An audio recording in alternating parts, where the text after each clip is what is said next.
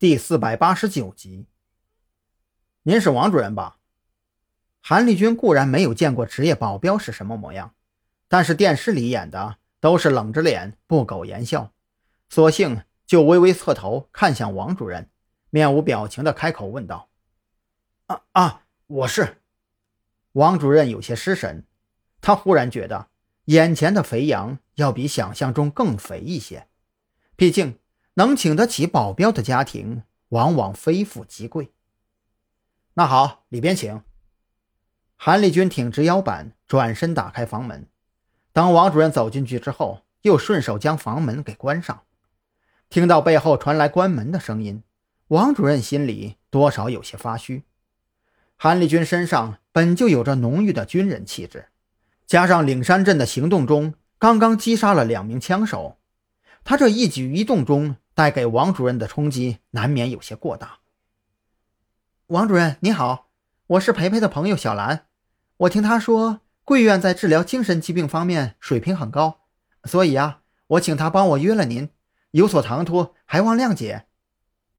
蓝雨桐见王主任进来，立即起身。微笑着恭维道：“啊，哪里哪里，我们医院不过是在精神疾病的治疗方面有些经验罢了，水平很高，可当不起啊。”王主任没敢端架子，笑吟吟地跟蓝雨桐伸过来的手虚虚一握，顺势坐在了桌边。我听小裴说，蓝小姐的妹妹刚从国外回来。是的，佳妹从小就被宠坏了，当初非要闹着出国留学。结果在国外受到了一些刺激，当时就查出了有轻微的抑郁倾向，所以就安排她回来了。可没想到啊，回国之后反而更加严重了，最近更是连精神状态都已经不正常了，经常打人摔东西的。这个月光自杀就闹了两三回了，我们都很担心呐，所以就托朋友打听哪家医院治得好。这不。培培就向我介绍了贵院，这才冒昧打扰。蓝雨桐如此说着，眉头皱起，眼睛里也带出几分哀伤。